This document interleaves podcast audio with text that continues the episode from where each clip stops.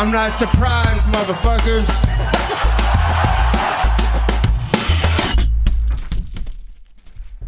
Et bonjour à toutes et bonjour à tous, bienvenue dans l'épisode numéro 62 du Guillotine Podcast. Aujourd'hui, on parle de UFC Long Island, UFC on ABC 3.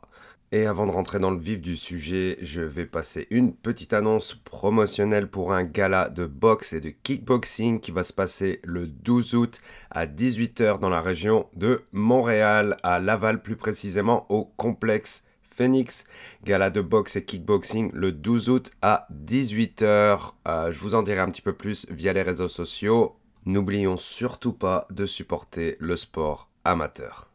On repasse du côté de Long Island pour cet event UFC et l'on peut commencer directement avec un combat ô combien important dans les prélims. Jack Shore versus Ricky Simon. Combat déterminant pour les deux fighters puisque Jack Shore est invaincu. Hein, il était invaincu chez Cage Warrior, il était invaincu au UFC dans cette division de sauvages qu'est les Bantamweight. Tandis que Ricky Simon était aussi sur une belle série de victoires, 4 victoires euh, d'affilée, les deux sont classés.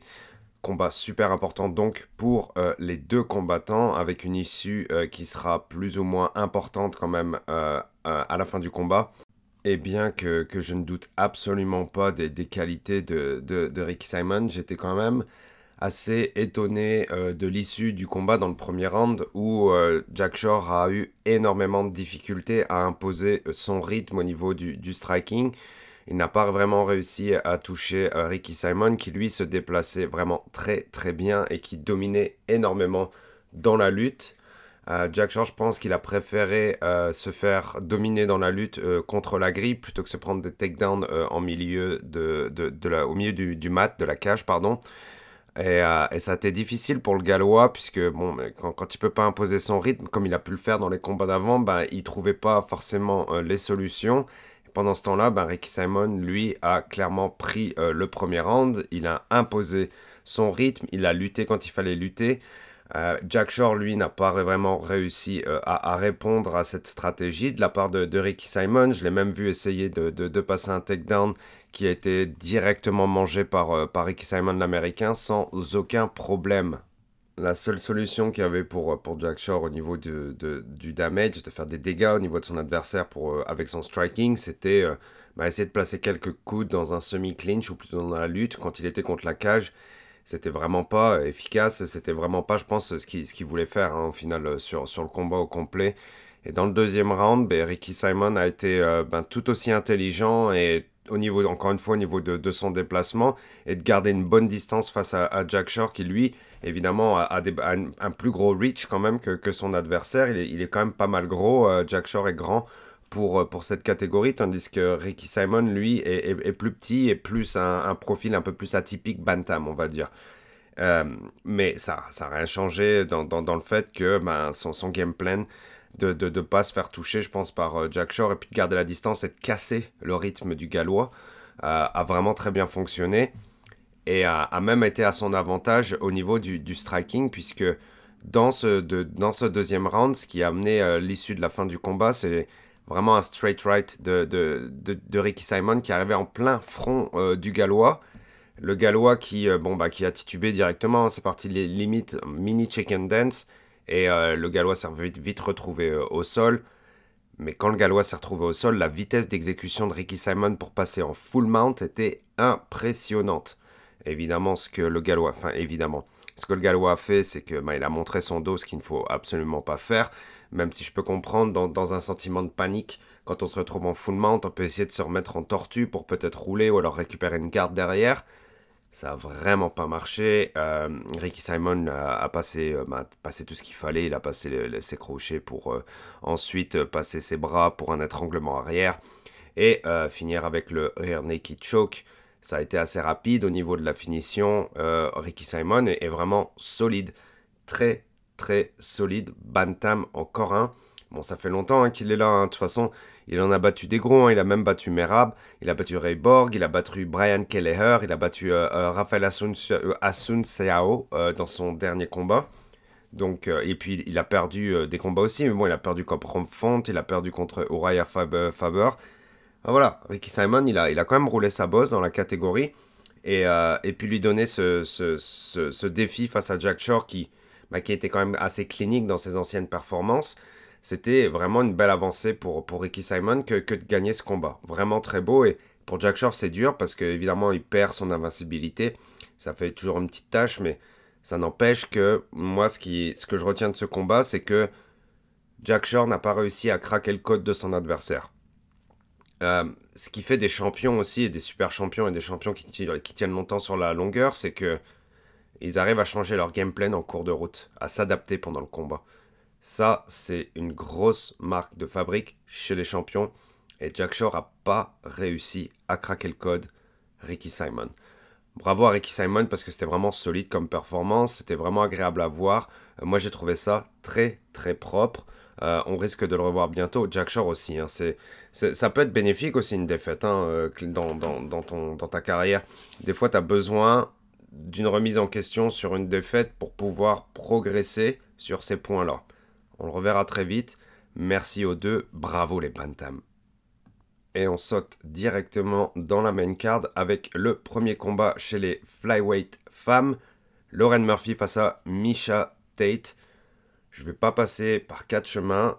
Misha Tate a clairement pas assez performé.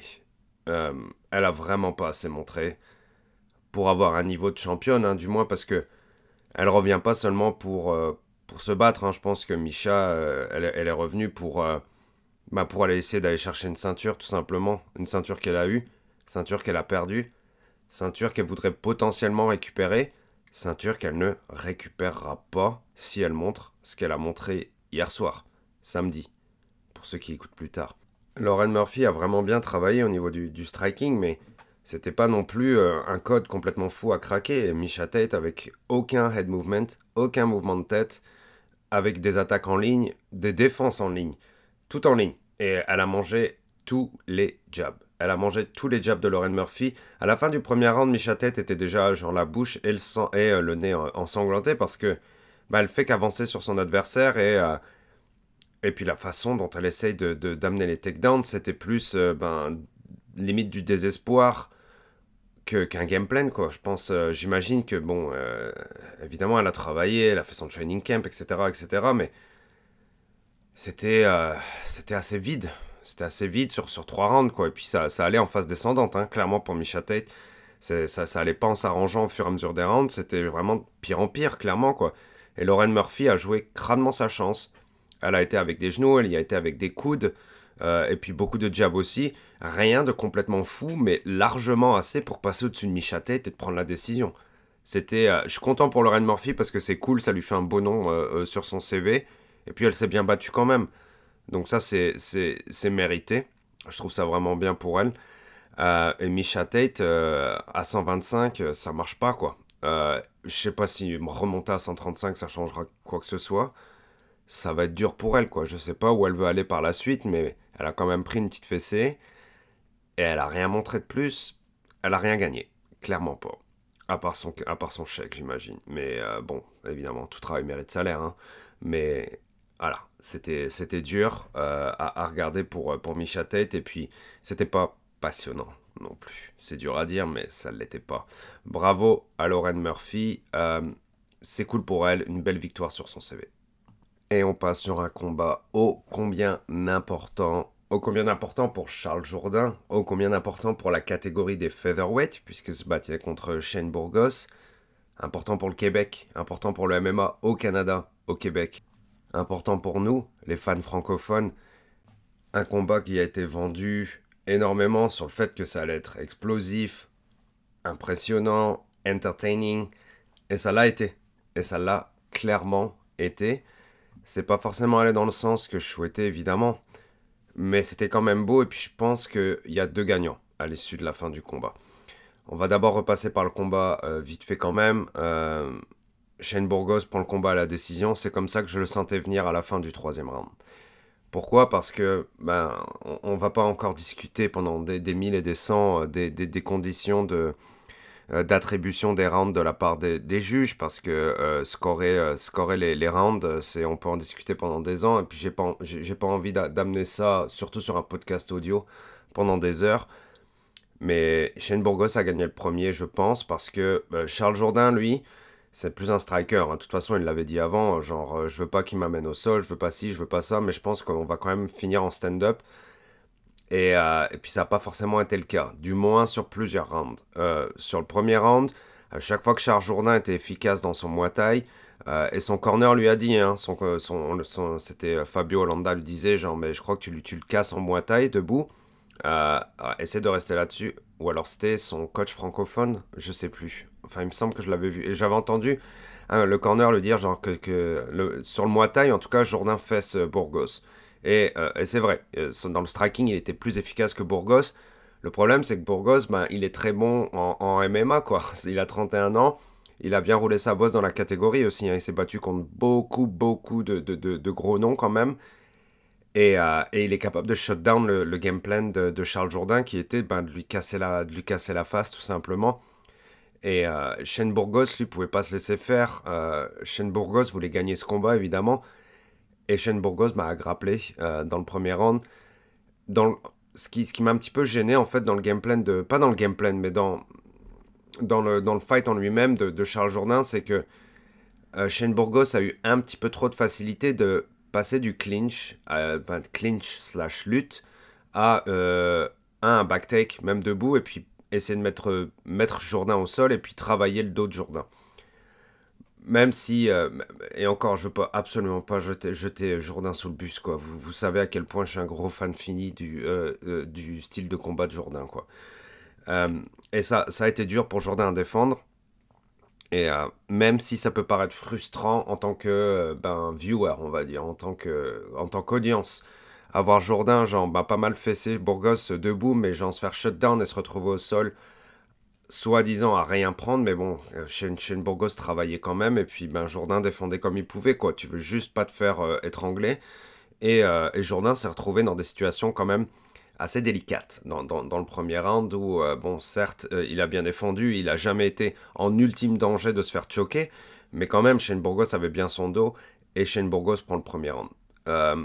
Shane Burgos gère bien parce que à chaque fois que Charles Jourdain accélère, etc., il peut faire très mal dans le striking.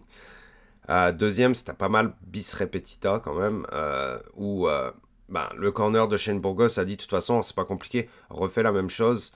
Euh, refait la même chose. Dans le troisième, en tout cas, ils lui ont dit refais la même chose plutôt que d'essayer de, de, de, clincher, de, de striker, etc. Puis bah, Shane Burgos, quand il a eu la, la, la possibilité de, de, de grappler euh, Charles Jourdain, il l'a prise et puis Charles Jourdain a du, du mal à se défendre. On pourrait y aller avec, je pense, les deux premières rounds pour Burgos. À cause de euh, cette situation, à cause de ce scénario qui est, ben, je maîtrise le combat. Et maîtriser le combat, c'est pas forcément genre mettre la raclée à son adversaire, ça peut être genre shut down son game plan, puis essayer de travailler. Ça peut être comme ça, ça l'a été, et c'est absolument pas choquant que les juges soient allés dans ce sens au niveau du scoring. Ça ne me choque pas. Et, euh, et je pense pas que ça ait choqué non plus vraiment Charles Jourdain. J'ai vu, évidemment, du côté des médias canadiens ou des médias indépendants canadiens, qu'il y avait un petit peu de, rancune et que ça pouvait être mal interprété euh, les, euh, le combat au niveau des juges et que le scoring n'était pas forcément parfait. Mais ce qui est plus important, je pense, dans, dans, ce combat, c'est surtout le troisième round. Le troisième round, Charles Jourdain l'a gagné haut la main, et c'est surtout après deux rounds de défense, etc., où Jourdain a quand même genre pas mal, euh, pas, mal défendu euh, euh, bah, son, son dos, quoi. Ça, a été dur, et puis c'est fatigant quand même, parce que quand tu défends un rear naked choke, faut que tu donnes quand même ta vie parce que c'est, c'est si, si jamais ça passe, bah tu perds quoi. C'est clair et net. Si jamais il y a, y a, le bras qui passe en dessous du menton et que c'est, que c'est closé derrière, généralement ça se finit. Donc tu veux pas ça, donc tu défends ta vie. Et Charles Jourdain l'a fait et euh, il avait quand même encore une très très bonne cardio dans le troisième et il a accéléré. Et puis alors là, ça a été une leçon de striking. Euh, Shane s'est retrouvé genre pendant, pendant des minutes contre la cage à se faire massacrer par Jourdain. Euh, Jourdain qui avait un volume de boxe qui était énorme. Si à la fin vous regardez le volume des Significant Strike sur euh, le combat au complet, bah Charles Jourdain surdomine Shane Burgos. Mais c'est pas comme ça que ça marche. C'est genre, à la fin, c'est si tu vas à la décision, c'est combien de rounds a été gagné. Il y en a deux qui ont été gagnés pour Burgos, ou peut-être un nul, un gagné, et, euh, et, un, pour et un pour Jourdain. À ce moment-là, ça aurait fait un draw. Il y a un des juges d'ailleurs qui a mis un draw. C'était un scénario possible. Mais dans le fait que ça aille dans le sens de Shane Burgos, c'est pas non plus. Euh, faut, pas, faut arrêter, c'est pas non plus euh, un scandale. Et donc, je revenais au troisième round qui était euh, gagné au la main par Charles Jourdain. Charles Jourdain a accéléré, accéléré, accéléré. Burgos a rien voulu savoir. Il a tout mangé. Ça reste un sauvage aussi, Burgos, faut pas l'oublier. Le gars, c'est une tête dure. Et, euh, et, puis, euh, comme je vous ai dit, il a roulé sa bosse dans la catégorie. C'est pas la première fois qu'il se retrouve, genre, à se faire fesser, mais à gagner un, un combat. Je pense qu'il est déjà passé par là, il a l'expérience. Et ça a bien marché pour lui. Mais Charles Jourdain, lui, a montré beaucoup de cœur, beaucoup de volume et beaucoup de show. Encore une fois, c'est ça qui est important aussi au UFC, c'est qu'il a entertainé son public, l'audience, tous les fans. Tous les fans. Et, euh, et ça, c'est bon pour le Charles parce que je pense qu'il a gagné quelque part des points de sympathie côté UFC. On le voyait après, euh, il a posté, euh, son frère l'a filmé avec Dana White. Et après le combat, Dana White a beaucoup aimé le combat de Jourdain. Dana White a évidemment adoré ce troisième round. Qui n'a pas adoré ce putain de troisième round de Jourdain? C'était mortel. Merci le pirate pour ce round de folie. Euh, Shane Burgos, euh, évidemment, a essayé de grappler à la fin du round et Jourdain était là, genre, pendant que, pendant que Jourdain, ils étaient debout, hein, pendant que Jourdain avait son, un body lock avec le dos de Jourdain, Jourdain était là, genre, comment, man, est-ce que tu veux te battre ou est-ce que tu veux pas te battre, quoi? Ça, c'est badass, et ça, c'est bon, et ça, c'est 100% Charles Jourdain. C'est con qu'il ait perdu, on aurait voulu qu'il gagne pour bah, avancer au classement surtout, hein, parce que c'est ça qu'on attend aussi, c'est que bah, il rentre dans le classement et puis qu'il commence à se battre contre des top 15, top 10, etc. Mais il a 26 ans, ça viendra plus tard. Encore une fois, il a gagné des points. Euh, il a gagné des points au niveau de l'audience, au niveau de Dana White, au niveau du USA, au niveau de tout le monde et au niveau des médias aussi. Sa cote de sympathie continue de grimper. Merci le pirate. Moi je l'appelle le pirate d'eau douce, right? Parce que voilà, référence au capitaine Haddock et référence au Québec. On est entouré de lacs partout. Et pourquoi on reprendrait pas une petite dose de flyweight hein? Cette catégorie qui, euh, qui, est, qui est géniale. Qui est géniale parce que du 109 est arrivé depuis, euh, ben depuis le départ de, de. Euh, et depuis... de toute façon, quand Dimitrios Johnson roulait sur la catégorie, c'était pas ce qu'il y avait de plus intéressant. Et puis vous vous rappelez, hein, il y avait des rumeurs comme quoi que ça allait, la catégorie allait être coupée, etc. etc. C'était, c'était pas une époque géniale d'être un flyweight à ce moment-là. Mais euh, depuis, euh, depuis bah, au final, depuis que Dimitrios a perdu, bah, c'est, euh, ça, se passe, ça se passe vraiment bien. Et puis il y a énormément de talent. et la catégorie commence à, à vraiment sérieusement s'étoffer. Et un gars qui avait retenu mon attention dans les derniers mois, que j'avais trouvé genre très très très intéressant euh, à voir se battre, c'est euh, Matchnell. Et Matchnell, lui, ben, c'est euh, un flyweight et il est, euh, il est très fort. il est très doué, il est complet et il se battait contre euh, Sue Muaderji, euh, un flyweight qui aussi était, il me semble, bantamweight à un moment donné parce que je le trouvais vraiment assez grand. Euh, c'est un, Chinois qui est ben, ben, pétri de talent lui aussi, qui a 26 ans, qui est, qui, est quand même pas mal jeune et qui était sur une série de euh, 3 victoires euh, consécutives. 1m73, c'est ça, 1m73 ben, chez les flyweight, c'est quand même beaucoup quoi. C'est pour ça qu'il était bantam avant. Bref, euh, un gros gabarit face à ben, lui, euh, Machnell était quand même beaucoup plus petit, notamment au niveau du reach, la différence était incroyable. Et ce combat, ben, ce combat a livré d'une façon complètement folle, extraordinaire. Moi, je pense avoir vu le round de l'année. Peut-être pas le combat de l'année, mais clairement, clairement le round de l'année. Ce deuxième round restera dans les annales du UFC, du MMA même, je dirais, parce que bordel, bordel, bordel, quel deuxième round. Je passe directement au deuxième round parce que, bon, le premier était plus ou moins partagé, était un peu plus partagé à mes souvenirs, mais bon, on va, on va, on va surtout se, parler du, du, deuxième parce que le premier round, euh, je pense que sous euh, euh, avait un petit peu de mal euh, avec, euh, avec son striking, avec son game plan, même si il avait plus de distance. Bon, Matchnell, lui, n'hésitait pas vraiment à, rentrer. Euh, voilà, c'est... Matchnell s'en sortait vraiment bien dans, dans le premier, et je pense que Mouaderji a montré moins dans le premier. Dans le deuxième, Mouaderji commence à dérouler. Genre, je le voyais pas venir vraiment parce que c'est genre, c'était absolument pas le même combattant entre le premier et le deuxième round. Ça l'arrive, hein. C'est ça qui fait que c'est un sport de fou aussi, c'est que genre, il peut se passer n'importe quoi sur un combat au complet. Et là, Soumo Aderji a montré qu'il était bah, fucking bon déjà euh, dans le deuxième round et qu'il avait aussi genre euh, bah, un super arsenal de striking. Et Machnell, lui, a montré bah, qu'il avait un menton, un mental et euh, un corps de, Robocop. Euh, Mouaderji a envoyé, je pense, 3-4 coups d'affilée en allant clincher avec Matthew Schnell. Matthew Schnell a fait genre 3-4 chicken dance. 3-4. Mais Mouaderji n'a pas réussi à le finir. Comment il n'a pas réussi à le finir? Bah Parce que Matchnell est un, euh, est un, cyborg, quoi. C'est pas possible autrement.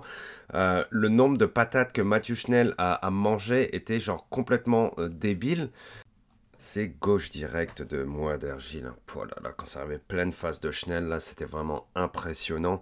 Et, quand il s'est approché de lui pour, pour aller mettre ses coudes, genre dans, dans une espèce de séquence de mini clinch, c'était magnifique aussi, quoi. Euh, mais Chanel en a mangé genre plusieurs. Chanel a fait, comme je vous ai dit, le chicken dance plusieurs fois. Euh, et il a réussi à, se réveiller à un moment donné. Euh, genre, je, je sais pas, je me demande si à chaque fois qu'il a pris ses coudes là, j'avais l'impression qu'il était, qu'il était plus là pendant une seconde et qu'il repassait en mode survie et puis qu'il continuait derrière. Je sais pas comment il a fait pour s'en sortir après ça, quoi. C'est complètement fou. Et le pire, c'est que ben, il a réussi à envoyer des strikes derrière qui ont fait mal aux Chinois qui l'ont fait vraiment mal. Euh, même si, euh, ben, pareil, Mouaderji, lui, euh, il a pris des coups qui ont fait mal, mais ça l'a pas empêché de revenir au charbon derrière. Et tout a changé sur un single leg que, que Schnell a, passé. Mouaderji s'est retrouvé sur le dos, il y avait Schnell qui était au-dessus de lui. Et là, ça, ça commençait à vraiment devenir dangereux parce que Schnell envoyait des gros coudes. Mouaderji était plus vraiment là. Mouaderji a quand même réussi à le sweeper, quoi. Il était en dessous de lui, euh, sur son dos. Euh, genre, c'était, je pense qu'il était limite en full mount à un moment donné. Euh, Machnell. Et euh, bah, le Chinois a quand même réussi à passer le sweep. Mais une fois que le Chinois a passé le, le, le, le, Chinois, pardon, euh, a passé un sweep sur Schnell. Bah, Schnell était sur son dos et Schnell est très très confortable sur son dos. Il a réussi à passer un triangle. Euh, il n'était pas forcément euh, dans, le bon sens. Évidemment, Cormier était en train de hurler euh, Le triangle n'est pas dans le bon sens En train de hurler alors que genre le combat est fou. C'est genre détends-toi, même t'es pas obligé de remettre chaque, personne à sa place à chaque fois. Je sais, c'est vrai, un triangle n'était pas dans le bon sens. Mais Stein était clairement en train de préparer son move. Clairement, il était en train de le préparer. C'est pas grave si t'as le triangle d'un mauvais sens. Tu gardes la tête bien, bien calée au niveau de la main si tu veux passer ton triangle de l'autre côté. Puis tu finis ton triangle. Voilà, c'est un truc de base et, euh, l'a très bien fait. Et a fini Mouaderji puisqu'il a envoyé faire dodo. C'était terminé, l'arbitre a arrêté le combat, euh, mais Mouaderji ne voulait absolument pas taper, je pense. Hein.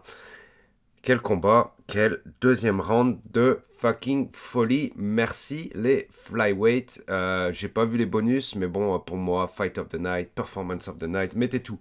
Tous les bonus. Mettez tous les bonus pour ces deux gars-là. Remplissez-leur les poches, bordel, ils le méritent. Merci pour ce combat. Merci les flyweights, c'était débile.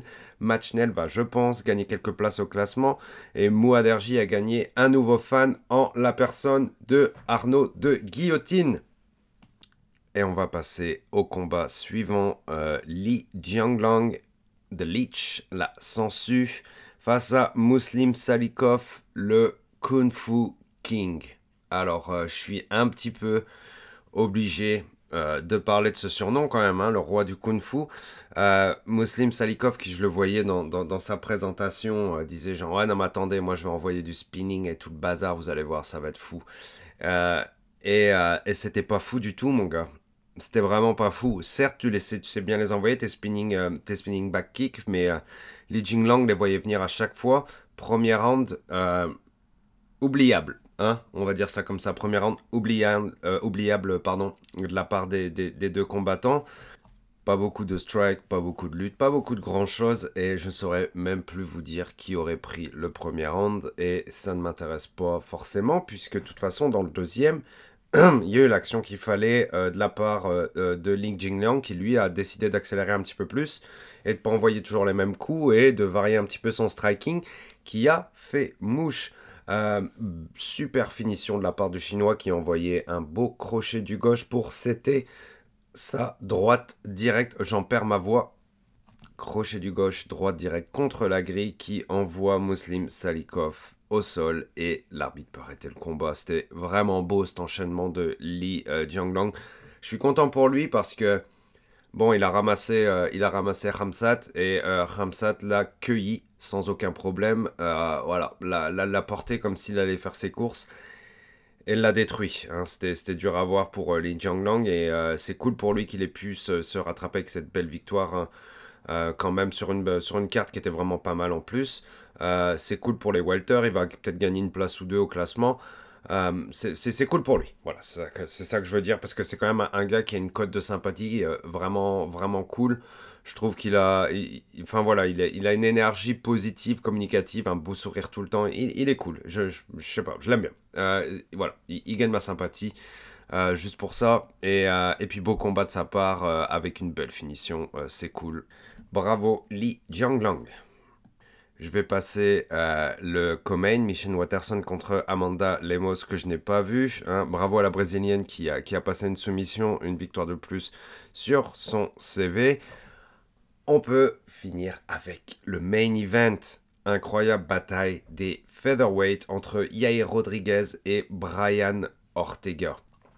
On aura eu droit à deux chansons mexicaine pour les walkout songs euh, de nos deux fighters.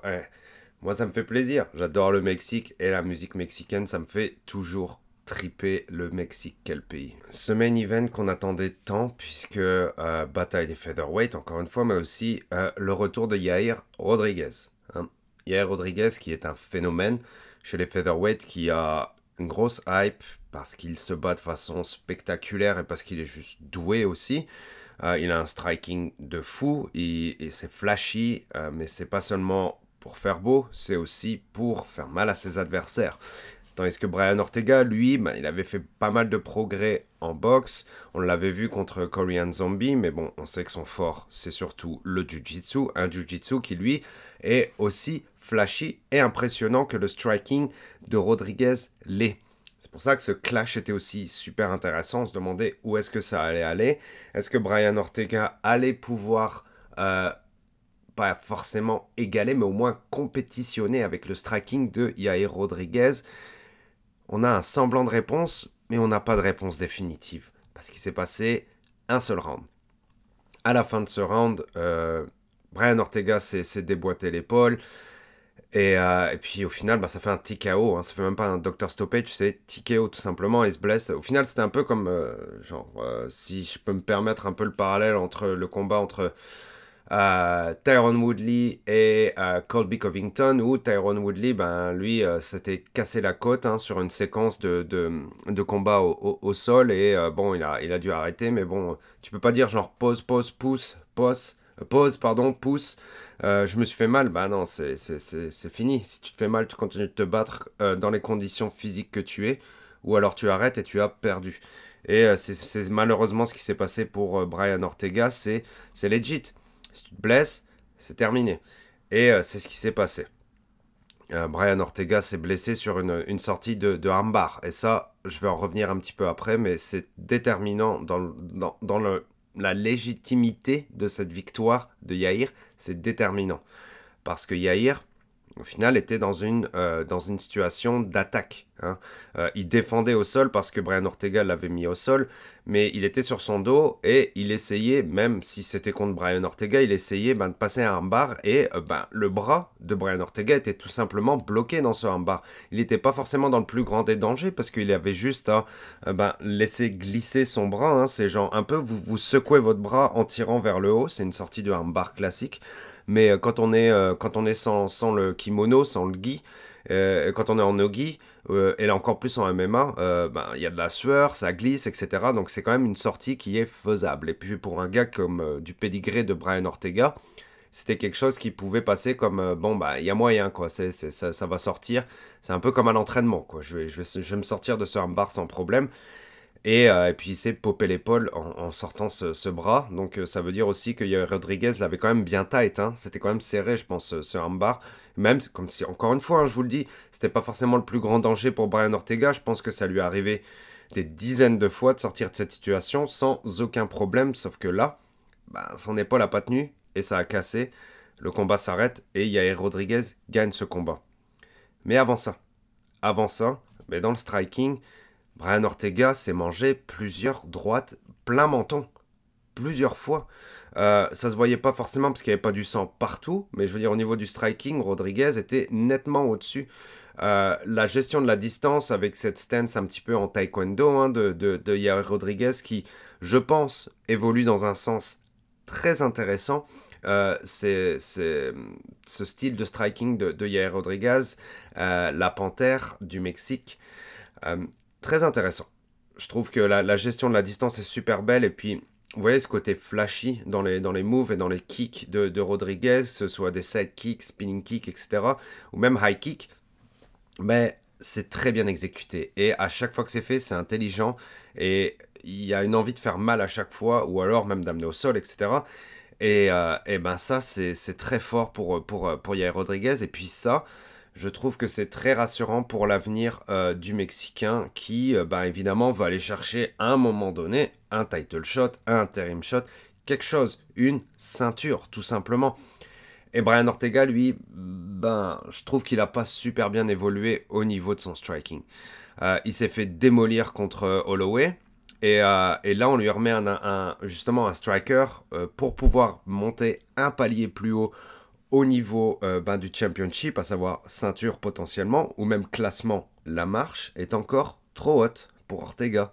C'est la deuxième fois qu'on voit une marche bien trop haute pour Ortega. La première fois c'était Max Holloway, cette fois-ci je trouve c'est contre Alors certes, il s'est passé qu'un seul round. Je suis d'accord avec vous, euh, on aimerait en voir plus. Tout le monde voulait en voir plus. Tout le monde est déçu de l'issue de ce main event parce qu'on l'attendait énormément. Et puis Yair, on veut voir du combat à chaque fois. Et hier, le problème avec ce combat-là pour lui, c'est que ben il y a toujours, euh, il y a encore euh, cette espèce de euh, de questions pas répondues par rapport à hier contre Jeremy Stevens quand, à, Mexico. Je sais pas si vous vous rappelez, mais c'est l'épisode où le collègue de Michael Bisping s'était mis en dessous de la table parce que le public commençait à tout jeter. des chaises, des, je sais pas, du popcorn, des, des, des, boissons, n'importe quoi, tout ce qu'ils avaient sous la main, essayer de jeter ça sur l'octogone, parce que le combat s'était arrêté avec un high poke. Et là, le combat euh, est gagné avec euh, une, épaule popée euh, sur une sortie d'armbar. Donc c'est un peu ballot, et puis je pense qu'il y a des, ça va donner ben, un peu plus de matériel pour attiser les haters, mais ça n'empêche que Yair Rodriguez était tranquille dans ce premier round. Même si Ortega lui essayait de le bloquer avec avec du grappling évidemment. Ben Ortega, sa solution c'était genre euh, de, d'essayer de, de, sortir euh, de, ce striking et du range de, de Yair avec euh, de la lutte. Ben Yair, je pense que il s'y attendait à ce gameplay. C'était sûr que bon, il allait se retrouver ben, dans du clinch, dans, dans, de la lutte ou quoi que ce soit, mais il a réussi à en sortir correctement. et je pense qu'il aurait pu faire de même sur d'autres rounds. On aurait voulu le voir, certes, on n'a pas pu le voir. Et à la fin, ce qu'il faut retenir, c'est que je pense Yair était au-dessus. Yair a géré son striking et Ortega, lui, bah, a mangé pas mal de coups. Imaginez si euh, Yair aurait pu répliquer autant de coups sur plus de rounds. Je pense qu'Ortega aurait mangé beaucoup trop de damage. Euh, mais, on n'aura pas pu le voir et on pourra pas le voir, même si euh, ce combat-là potentiellement pourrait revenir il va falloir redonner un combat à Yair. Yair peut pas se battre tous les deux ans, là, ça marchera pas. Euh, même si, euh, s'il a réussi à gagner sa place, à, garder pardon sa place au classement en étant si peu actif, on peut pas rester inactif euh, indéfiniment. je pense qu'il va falloir le remettre sur un, combat vite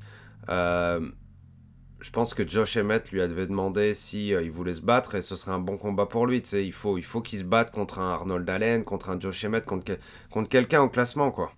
Il n'y a pas vraiment d'autres options. quoi. En plus, je sais qu'il y a hier le fait qu'il soit troisième au classement, euh, avant ce combat je parle, hein, contre Ortega, est assez euh, ridicule, hein. enfin, on peut le dire, hein, puisque vu son activité et puis euh, sa dernière victoire qui remontait à, je sais plus, 2019, quelque chose comme ça. Parce que oui, il avait perdu contre Holloway, euh, Yair Rodriguez, mais il avait quand même monté, montré beaucoup. Je pense qu'il avait quand même aussi gagné quelque part euh, à l'issue de cette défaite. donc ouais, il reste juste Josh Emmett, et puis parce que Ortega, je sais pas ce qui lui reste, quoi. Ça va être chaud pour lui parce que, bon, il a montré une un très beau éventail de son MMA et de son striking contre euh, Korean Zombie, mais Korean Zombie, on l'a vu après contre Volkanovski, était quand même limité. Et après, si tu le mets contre quelqu'un du gabarit de Yair Rodriguez, bah, on voit ce que ça donne, c'est qu'il a mangé pas mal de coups et il en a pas donné énormément. Euh, donc, ça va être chaud pour Ortega. Et puis, s'il doit encore se taper une opération, puisqu'il a dit qu'il s'était fait taper deux opérations déjà de, au niveau des épaules, si là, euh, là, il faut continuer euh, sur euh, ben, la, du rehab et genre arrêter, etc.. Bref, c'est chaud quoi. C'est chaud pour Ortega, pour, le, pour la suite pour lui. on peut lui donner d'autres combattants, tu sais, mais genre moi je verrais bien Bryce Mitchell contre, contre Ortega par exemple, quoi. Ce serait cool. Mais, mais c'est limité. Pour, pour Ortega, je pense, au niveau du striking, on l'a vu là. On l'a clairement vu. Et puis Yair, lui, ben c'est c'est chaud parce que ça, laisse encore, encore une fois trop de, trop de questions sans réponse, mais il a gagné. Ça, on peut pas l'enlever. Il l'a gagné de façon légitime, je pense.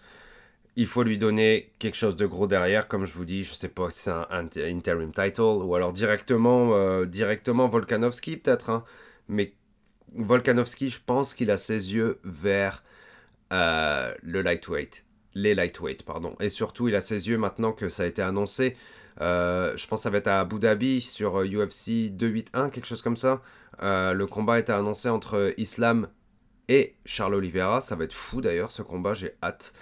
Euh, je pense que Volkanovski va vouloir le vainqueur des deux. Et Dana White va lui donner, je pense. Parce que là, c'est après avoir gagné trois fois contre Holloway c'est chaud là. Il faut lui donner quelque chose de plus gros. Clairement, si on veut euh, capitaliser sur euh, la forme de Alex Volkanovski, il faut, il faut absolument, je pense, euh, profiter du moment présent qui tout simplement nous dit que Volkanovski est complètement au-dessus de toute la division maintenant, featherweight, donc il faut passer à autre chose. Il est en forme, il est, il est voilà, pas trop vieux encore, etc. C'est le moment. Et, et je pense qu'on va lui donner ce moment-là. Bah, si on lui donne ce moment-là, il faut absolument euh, garder la catégorie featherweight active.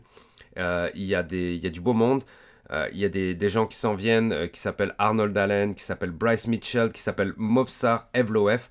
Une nouvelle génération avec beaucoup de sang neuf. Et évidemment, Charles Jourdain et aussi, aussi le, le, OG Shane Burgos.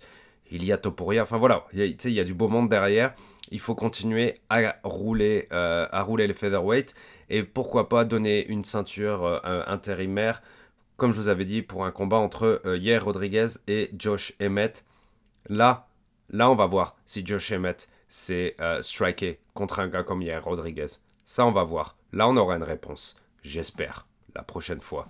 Bravo à Yair en tout cas. Hein, je pense que il, a montré qu'il était encore une fois, je pense, une petite dimension au-dessus au niveau du striking. Mais pour ça, pour vraiment confirmer ça, il aurait fallu avoir un combat en entier. Moi, j'ai quand même vu euh, ce que j'avais besoin de voir, je pense. Pas assez, mais j'en ai quand même eu. Bravo à la Panthère. Bon rétablissement à Brian Ortega. Merci pour cette carte qui était quand même vraiment pas mal du tout.